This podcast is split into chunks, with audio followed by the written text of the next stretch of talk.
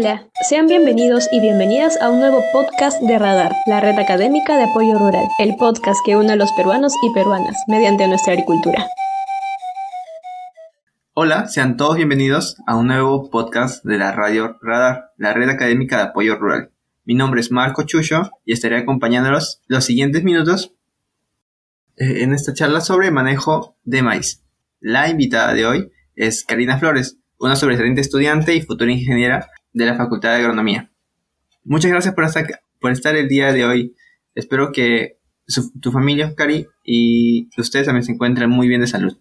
Bueno, Cari, eh, sabemos que el manejo de maíz es uno de los cultivos que se encuentran con mayor abundancia, tanto en costa, en sierra y creo que algunas partes de la selva. Pero lo principal quizás sería, ¿qué es lo primero que hay que considerar al momento de la siembra de maíz?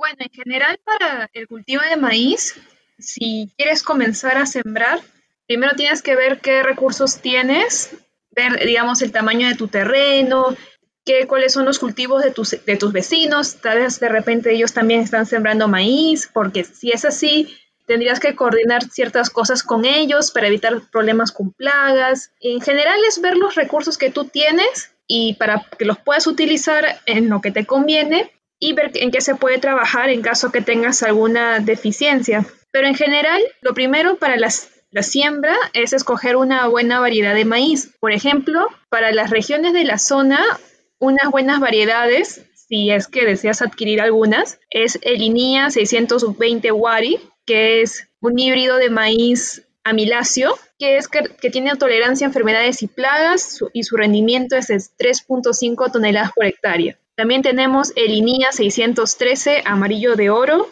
con alta tolerancia también a plagas y enfermedades, y tiene un rendimiento de 6,4 toneladas por hectárea. Y también el INIA 607, que se considera que tiene un alto rendimiento, que va desde las 4 a 7 toneladas por hectárea. También, si es que tienes ya tus propios campos de maíz y quieres seguir obteniendo semillas, tienes que asegurarte de que en el momento de que tu maíz esté floreando, ya que de ahí se formen las semillas, no hayan otros maíces alrededor de otras variedades que también estén floreando, ya que se podrían mezclar los, el polen y podrían generarse semillas como mezcladas entre, mezcladas entre las dos y eso podría hacer que las características que estés buscando no sean las deseadas. Claro, exacto. Cuando nosotros adquirimos una semilla que ya ha sido producida, digamos, por alguna entidad del gobierno o de casas comerciales, estas casi siempre nos dan eh, características homogéneas, ¿no? Digamos, si nosotros queremos una planta alta, casi 100% de las semillas que nosotros plantáramos van a tener un crecimiento homogéneo. Y si las semillas nos dicen, el vendedor de semillas nos dice que va a tener resistencia a plagas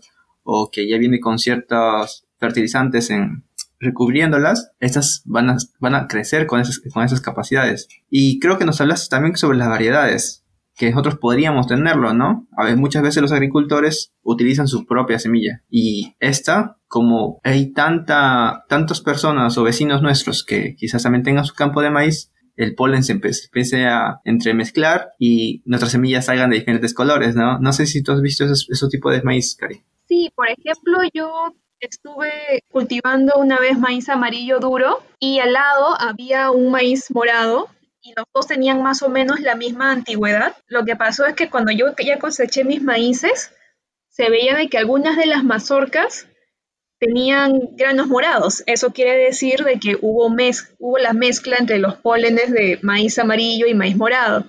Afortunadamente mi producción era solo para grano, no era para producir semilla. Si tu producción es para grano, no habría mucho problema en esto. Pero si tú quieres guardar parte de este grupo para semillas, ahí sí habría un problema, porque tú lo que deseas es que tus cultivos sea uniforme y así tú ya sabes cuál va a ser el rendimiento que, se te espera. Pero si es si la semilla es mezclada, por así decirlo, em, puede haber el riesgo de que no hayan las características que tú desees y las plantas no, no sean iguales, no sean homogéneas y no tengas la producción esperada. Así que lo mejor es asegurarte de tener la semilla más limpia posible. Digamos que no, que se mantenga una misma variedad y que no se mezcle con otras variedades. Esto considerando si queremos venderlo. Claro, si, si deseas vender semilla o vender tu grano eh, a gran cantidades, es importante tener una uniformidad. Quizás cierto mercado nos pide un maíz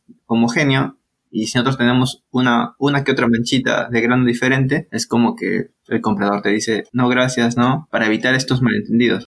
Claro, no sería, no es lo que el cliente espera, así que lo mejor es ir a lo seguro, y lo seguro es una semilla pura. Claro una semilla comercial, digamos así. Claro, o si mm, por alguna razón no puedes comprar semilla comercial y quieres usar alguna semilla tuya, asegura que por lo menos en los campos cercanos no hayan otros maíces floreando al mismo tiempo que el tuyo, ¿no? Si tu maíz está floreando y las del costado están aún chiquitos, no tienen flores ni nada, no hay problema. Claro, tú mencionaste ahí, ¿no? Que en otros campos si nosotros queremos producir maíz y para que no se contamine, quizás hablar con tu vecino de vez en cuando y preguntarle en qué me va a sembrar para que no se cruce su, tu floración en su polinización del campo del otro. Así que evitando esos malentendidos, tú consigues tu producción y tu vecino otra, ¿no? Exacto, la ponerse de acuerdo y la colaboración a la larga termina ayudando a todos, tanto a ti como a, a, tus vecinos. Así que es bien importante estar constantemente conversando con tus vecinos. Excelente, Cari. Es una excelente recomendación. Creo que también, si, y si fuera nuestro caso, en que no tenemos para comprar una semilla, ¿cómo yo mismo como productor puedo hacerla, Cari? para producir semilla en general, tú tienes que manejar tus cultivos con mayor delicadeza, ya que lo que quieres sobre todo es este, producir una cantidad buena de semillas y, em, y evitar la mezcla ¿no? con otras variedades. Entonces, aparte de esto, de evitar las, mezclas, lo que se debe hacer es que tú siembras tu maíz y separas los mejores ejemplares. tú paseas por el campo y ves cuáles son los ejemplares que más vigorosos, más fuertes, con mazorcas más grandes, con aquellas características que te gustaría que la siguiente vez que siembren pase de ese maíz a otro, a la otra la otra siembra. Entonces, los puedes separar con pitas o con alguna marca para que en el momento de la cosecha esos maíces no se mezclen con los que vas a utilizar para la producción, para tu producción comercial. Entonces, algo importante es de que estas semillas estén secas para evitar que se contagien con algún hongo o que se enfermen o se dañen estas semillas y ya las mantienes secas, almacenadas en un lugar fresco y seco. Y ya en el momento que desees sembrar nuevamente, las colocas en el campo. Creo que también así, si nosotros seleccionamos nuestras propias semillas, quizás también estas semillas tienen, están adaptadas al clima, tienen como que un extra también. Claro, ahí tú tienes que ver qué es lo que responde mejor a, ¿Qué es lo que responde mejor a tus condiciones? ¿Qué es lo que tolera más? ¿Qué es lo que tolera menos? Si intentas sembrar una variedad y ves que no te ha ido muy bien, podrías optar mejor cambiar por otra y así hasta encontrar lo que tú deseas y lo que te conviene más en el, en el lugar donde estés. También cuando nosotros sembramos maíz, también debemos tener en cuenta, como nos mencionaste, también el clima en el que nos encontramos. Que, a veces en la sierra tiende a hacer demasiado frío, demasiado calor y a veces caen las lluvias también, que a veces son perjudiciales si hay exceso ¿no? de lluvia para, para todas las plantas en sí. ¿El maíz cómo se comporta ante, ante esto? El maíz en sus primeros estados, cuando las primeras semanas, los primeros días, así como cualquier animal o cualquier ser humano es, es la etapa donde uno está más vulnerable a que algo le pase. Y el problema es que en las primeras fases del maíz es, muy probable de que si recibe un exceso de agua, probablemente por un exceso de riego o sobre todo por un exceso de lluvias, puede, puede generar problemas a que, la, a que la planta salga de la semilla o generalmente si puede llegar hasta ser hasta mortal el exceso de agua en las primeras semanas del cultivo. Hasta puede haber pérdidas mismas, ¿no? Del grano. Exacto, pero sobre todo en, aparte, pero yéndonos al caso contrario, hablamos del exceso, pero también hay que tener mucho cuidado con la falta de, agua, porque la falta de agua en general afecta a la planta, pero en las etapas donde hay que tener mucho más cuidado es cuando la planta recién está germinando o en el momento de su floración o en el momento en que ya se están formando los granos de, la mazorca. ¿Por qué? Porque si en la floración que está, en la floración falta agua, el polen de las, de las flores masculinas, que son aquellas que están arriba de la planta, no es tan, no es tan bueno su polen. Entonces, no todos los, los granos se forman, porque, digamos, tú cosechas una planta de maíz, una mazorca, abres la mazorca y encuentras la parte superior sin grano. Todo está, la parte inferior está con grano, pero la de arriba no. Eso quiere decir de que no, de que esos granitos no han sido fertilizados porque no, no llegó el polen ahí y eso es muchas veces por la falta de agua en, en, esas, en esos momentos, en esos momentos de que están las flores, en la época que debería haber más polen y en la etapa de que el, el grano se llena. Ahí sí hay que tener mucho cuidado en, en la falta de agua. No tiene que tener, en general los dos extremos son malos, siempre que tengan la cantidad necesaria ni exceso ni falta de agua. Entonces, es importante que los que nos escuchan, saber que en la germinación, en floración y en formación de grano y también de polen, son las etapas más necesarias donde necesita agua. No un exceso y tampoco una deficiencia. Son muy importantes para que nuestra campaña tenga un alto rendimiento. Después de que nosotros elegimos nuestra semilla, como ya mencionamos, y ver en qué momentos son los más importantes, llegamos al campo, hacemos nuestra labranza, formamos nuestros surcos y luego, ¿cuál es lo recomendado para sembrar en cada surco por planta? ¿Qué nos puede decir, Karina?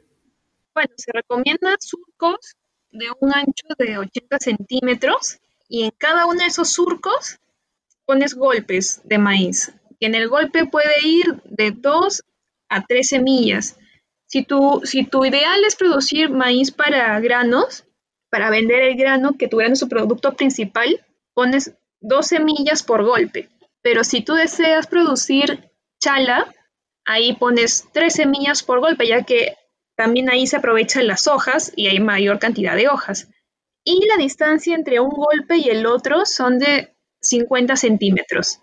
También, si quieres asegurarte, quieres producir grano, pero quieres asegurarte, puedes poner tres semillas por golpe en, golpe y cuando llegue el momento adecuado, que es cuando las plantas aún son pequeñas, puedes deseijar. Quiere decir de que de las tres que hay en el golpe, escoges las dos más, más fuertes, más sanas, y la, que, y la que no, ya esa la descartas.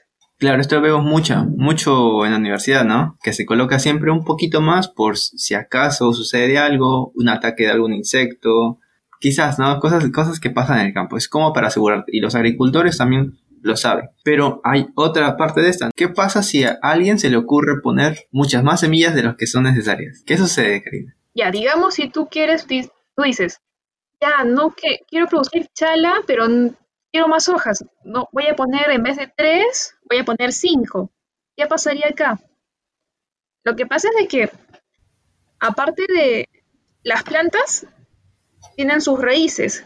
Entonces, las raíces son las que absorben todos los nutrientes que ellas necesitan para crecer y tú el maíz lo fertilizas. Entonces, esa dosis de fertilizante que tú en tu, en tu plan original eran para tres plantas, ya no se repartirían entre tres, se repartirían entre cuatro entre cinco. Entonces, habría menos cantidad de, nutrientes, de alimento para cada una de esas plantas. Entonces, ¿puedes tener más plantas? Sí, pero esas plantas van a ser más débiles, probablemente no produzcan tanto grano, no se desarrollen bien, también pueden competir por la luz, por el espacio, entonces lo mejor es o lo mejor es no sembrar más de lo que necesitas, a lo más tres por golpe, para que las tres plantas crezcan, las tres o las dos plantas crezcan sanas y fuertes. Claro, a veces quizás a alguien se le va a ocurrir, ¿no? decimos, oye, quiero más, y a veces ese, ese, ese más va a tener algunos prejuicios. Eh, lo que tú mencionas, que no crecen más, más pequeñas, quizás también se vuelven más flaquitas, y si es para chala, capaz no te dan tantas hojas, y si es maíz, como mencionas, te da una mazorca más pequeña. Además de que también puede traer otros problemas después, porque una gran densidad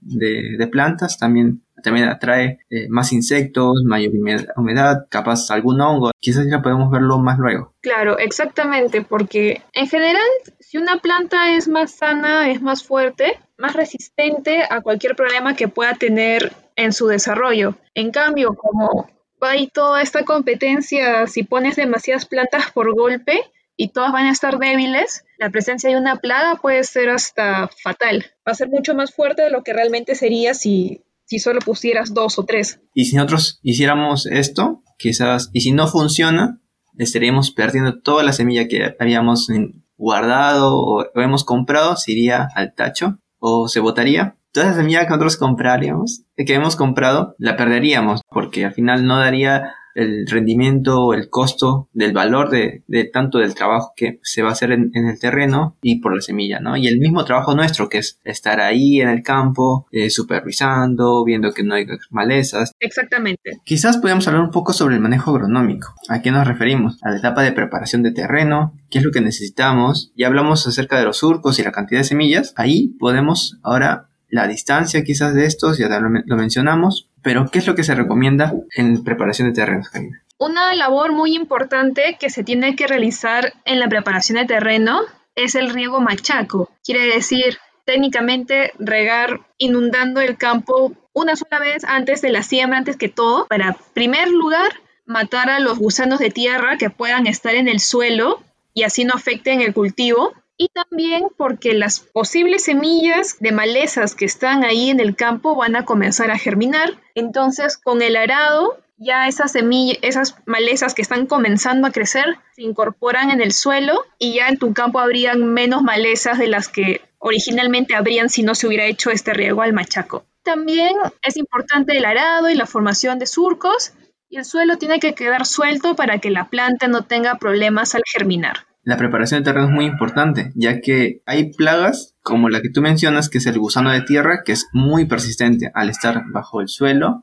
Siempre en cada cosecha vamos a tenerlo presente, aunque nosotros aplicáramos. Eso es cierto. También las malezas. Hay, hay momentos en que cuando el cultivo ya está bastante alto, ya no causa tanto problema al momento de cosechar, quizás, pero cuando termine la campaña, esas malezas van a seguir persistiendo. Así que, como menciona Karina, un riego machaco va a hacer que estas malezas, que están en floración igual que nuestro cultivo, pierdan sus frutos, pierdan las semillas y así sea más fácil luchar contra ellas. Claro, en general las malezas, es muy importante controlar el campo de las malezas en las primeras etapas, ya que si tú vas controlando, controlando y la planta va creciendo, la planta de maíz va a ser un momento de que llegue lo suficientemente alto e incluso no va a ser de que no llegue mucha luz al suelo. Entonces la falta de luz va a evitar que crezcan malezas en esa zona. Pero eso sí, cuando la planta aún es pequeña, las malezas incluso podrían ganarle en altura al maíz y le quitarían la luz al maíz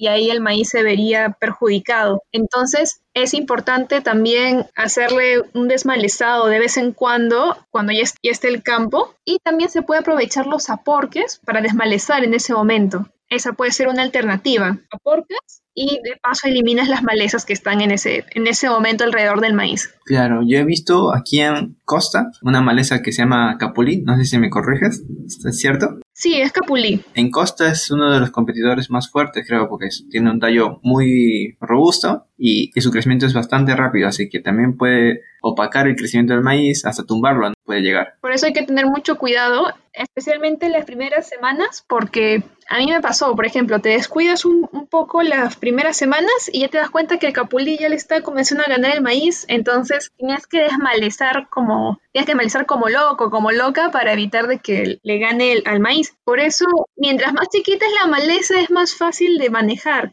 Ya cuando es muy grande, el capulí también se hace más grande y es más difícil de quitar. Tienes que hacer más esfuerzo, gastas más tiempo. Entonces, corregir todo cuando recién se está presentando el problema es mucho mejor que cuando ya el problema ya está ahí y muy notorio. También creo que eh, el maíz de una fertilización. Creo que este se puede dar por, por partes, quizás. ¿Cuáles son los momentos en que se fertiliza? ¿Solamente al comienzo hay dos momentos para hacer la fertilización. Por ejemplo, se puede aprovechar en fertilizar al mismo tiempo que la siembra. Si aplicamos fertilizantes químicos, colocas la mitad de nitrógeno bueno, o urea, toda la dosis de fosfato dianomónico y, la, y toda la dosis de potasio, ¿no?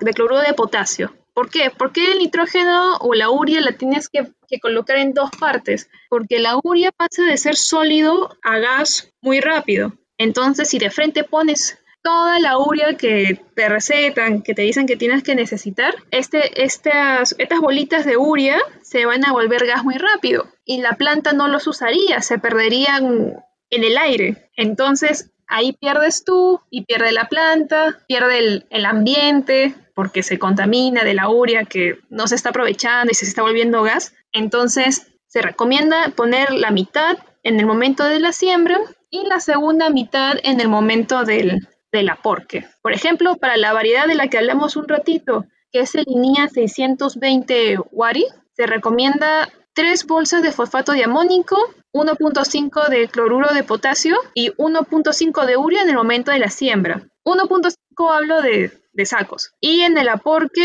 colocas la otra mitad de, de urea. Si ya hablamos de fertilizantes orgánicos o no químicos, puedes utilizar de 10 a 20 toneladas por hectárea de compost, de 15 a 20 bolsas por hectárea de guano de isla o de 3 a 5 toneladas por hectáreas de humus de lombriz. Cuando estamos sembrando, podemos aprovechar para echarlo. Y es importante la dosificación, porque como las plantas también son pequeñas, aunque requieren bastante nutrientes, todavía no tienen la capacidad, o sea, no son tan fuertes como para absorber todo. Entonces, cuando estén creciendo, como dice nuestra compañera, darles una siguiente bocanada, como un niño. Primero cuando es pequeño se da un poco de comida y luego cuando es mucho más grande ya, ya necesita crecer, ser más fuerte, ya se les da un poquito más. Algo importante es que en el momento de la siembra no pongas el fertilizante directamente encima de la semilla porque en caso de los fertilizantes químicos, ¿no? No las pongas directamente sobre la semilla porque la semilla se puede dañar. Digamos, lo pones al costado, muy muy cerca, pero no, no hay todo mezclado con la semilla, que la semilla puede sufrir daños. A unos 2 o 3 centímetros estaría bien. Es, esos 2 3 centímetros son a, a, los costados o en profundidad. Al costado. Eso es lo importante, ¿no? Yo no conocía eso, que la semilla puede quemarse al contacto de estos productos. Sí, hay que tener mucho cuidado con eso, porque la semilla puede ser bien frágil a este tipo de, de, de químicos. Recién cuando ya tiene sus raíces, cuando ya la semilla se vuelve planta y saca sus raíces, ahí sí ya el fertilizante le va a ser beneficioso. Ya no le haría daño, sino la beneficiaría. Pero cuando es semilla, mejor que no, no se toque directamente con el fertilizante. ¿Y cuál sería el segundo momento de, de fertilización, Karina? Sería en el momento del aporque, que sería más o menos cuando la planta tiene de 6 a 8 hojas y en caso de que ahí se hace un aporque. En general se hace un solo aporque de maíz, también ayuda a que la planta esté más fija y como ya se mencionó, elimina las malezas que están en ese momento alrededor. Uno cuando la planta tiene 30 centímetros y el otro a los 40 centímetros. Para que al maíz le salen unas, unas raíces que al inicio están sobre del suelo, pero si tú las entierras en el momento del aporque, va a hacer que la planta esté aún más firme. Recordemos que el maíz, en la parte inferior, donde forma también sus otras raíces, estas también sirven para sujetarse mucho más fuerte. Y como dice Karina, ¿no? El aporque hace que estas se sujeten fuerte y cualquier eventualidad como viento, ya, digamos que nos ocurrió una lluvia, se lleva toda la tierra por escorrentía, pero a la planta, al tener estas raíces fuertes, no se va a tumbar, ¿no? Luego, después de todo esto aquí, es dejarlo ya al campo. El campo mismo ya después que haces la primera fertilización, la segunda, incluimos ahí el aporque y la planta ya está creciendo. Crece, crece, crece y luego uno de los problemas que casi siempre es el, uno de los mayores dolores de cabeza, ¿no? Para todos, que son las plagas, ¿no? Que, que aparecen. En tu experiencia, Karina, ¿cómo ha sido esto? para la semilla, para evitar plagas en el momento de la semilla, que la semilla previamente haya estado seca, no tenga hongos, esté en un lugar bien almacenado, con eso ya te ahorras los problemas en las semillas. También pueden haber distintas etapas, pero en las, en las iniciales es donde hay mayor peligro, ya que la planta incluso podría eliminarse. Y hay que tener cuidado especialmente con el gusano cogollero, que puede ser mortal en los primeros estadios de la planta. Por eso es importante hacer muestreos constantemente. Por ejemplo, tú tienes un campo, digamos, puedes hacer un croquis o un mapita chiquito de tu, campo y de ese campo escoges cinco puntos al azar. Puede ser en forma de X, cuatro, en las cuatro zonas en los extremos y una en el medio. Y en cada lugar escoges 20 plantas y revisas qué tan dañado ha sido por el cogollo, por el cogollero, y se puede notar que ha sido dañado porque ves el, el cogollo todo mordido o también puedes ver el excremento del... Entonces, si por ejemplo tú, revisas 100 plantas y encuentras 5 con daños muy, muy notorios, ahí sí se tiene que aplicar el control. Pero cuando ya la planta es muy grande, estos controles ya pueden ser menos frecuentes, ya que la etapa más peligrosa se ha, se ha, superado. En caso de que necesites aplicar algo, puedes utilizar un, insecticida granulado. Una marca comercial de esto sería, por ejemplo, el, el granolate, que son como unos, unos granitos rosados. ¿Y cómo se aplica esto? Tú, tú con un guante te colocas un guante y comienzas a sacar como pizquitas de sal, así como le quieres poner una pizca de sal a tu comida, agarras un poquito y lo pones al interior del cogollo. Y así vas aplicando uno a uno. De preferencia, como toda aplicación, hacerlo temprano en la mañana, sin mucha gente alrededor. Y una vez terminada la aplicación, esperas 24 horas para volver a ingresar al campo. Esa es una recomendación que la da la misma marca del, este insecticida. Y este insecticida granulado, cuando tú lo echas al cogollo, el gusano lo, lo come y, con eso ya, ya, se, ya se muere el gusano y deja de ser un problema. Este muestreo que se realiza, ¿en, en, qué, en qué épocas lo podemos realizar? Cuando la planta ya está teniendo unas 6, 8 hojas de ya de formación, quizá. Bueno, no, incluso desde antes. Puede ser cuando ya la planta tenga unas cuatro o cinco hojas, aunque siempre en general hay que estar monitoreando el campo a ver qué se puede presentar, porque de repente en la zona no hay cogollo, pero hay otra plaga, entonces, sobre todo al inicio nunca hay que bajar la guardia, ya cuando ya la planta es más grande, ya, ya se le hizo el aporte, ya tiene, digamos, 10 hojas así, ya como que puedes puedes relajarte un poco y ya igual haces tus monitoreos, pero son menos frecuentes. Bueno, otra parte, recordar, muchos de los agricultores quizás no, tenga, no tengamos un campo como se menciona en los libros o como los enseñan, que son terrenos cuadrados. Quizás tenemos una forma medio rara y Karina nos menciona, una forma sencilla de evaluarlo es caminar en forma de X y elegir esos cinco puntitos que tiene la X, ¿no? Imaginemos esto. Y por cada punto, escoger de estas 20 plantas y lo sumamos con las cinco evaluaciones que hemos realizado y cinco de estas plantas están infestadas, tendríamos que utilizar un control. Cierto, porque en realidad el objetivo no es que estés al campo y no encuentres ningún insecto. Eso tampoco es la idea. La idea es que pueden presentarse insectos, pero tiene que estar a un nivel de que no le haga daño a la planta, que no afecte tu economía, no, no afecte el rendimiento del cultivo. Porque para que la planta no tenga absolutamente ningún insecto, tendría que estar bombardeada de químicos y esa tampoco es la idea, porque dañas campo, dañas la planta y dañas a aquellos que consumen tus productos. Y esa no es la idea. Entonces, por eso es importante hacer los monitoreos, hacer los controles de malezas, para así evitar tener que eh, aplicar grandes cantidades de insecticidas químicos. Y también como lo que mencionaste, que cada vez que nosotros apliquemos nuestro, nuestro insecticida granulado, si fuera el caso, tener los cuidados necesarios. Utilizar un guante, algo, algo que nos proteja del contacto con el producto. Recordar esto que no es la idea estar siempre aplicando, porque es también tanto peligroso como lo mencionas, para la persona que aplica, para el ambiente y para el consumidor. Bueno, Craig, creo que estamos llegando al final del programa. Me ha gustado mucho, he aprendido, he aprendido, he recordado muchas cosas que veía en la universidad, pero dime. Bueno, en primer lugar, agradecer la oportunidad de, estar acá, de que me hayan invitado. Y también agradecer a los que a, los oyentes de esto, a los agricultores por seguir sacando adelante el país, hacer de que todo el país tenga un plato de comida. Y por eso lo, mejor que podríamos hacer nosotros es darles quizás mayores herramientas, mayores puntos que tener en cuenta para poderlos ayudar. Esperemos que estas charlas que, que estamos organizando les ayude de algo y, y así todos seguir aprendiendo para mejorar nuestra agricultura. Así que muchas gracias y cuídense bastante, usen sus mascarillas, protección, todo lo necesario para que todos juntos podamos salir adelante y la agricultura cada vez mejore más.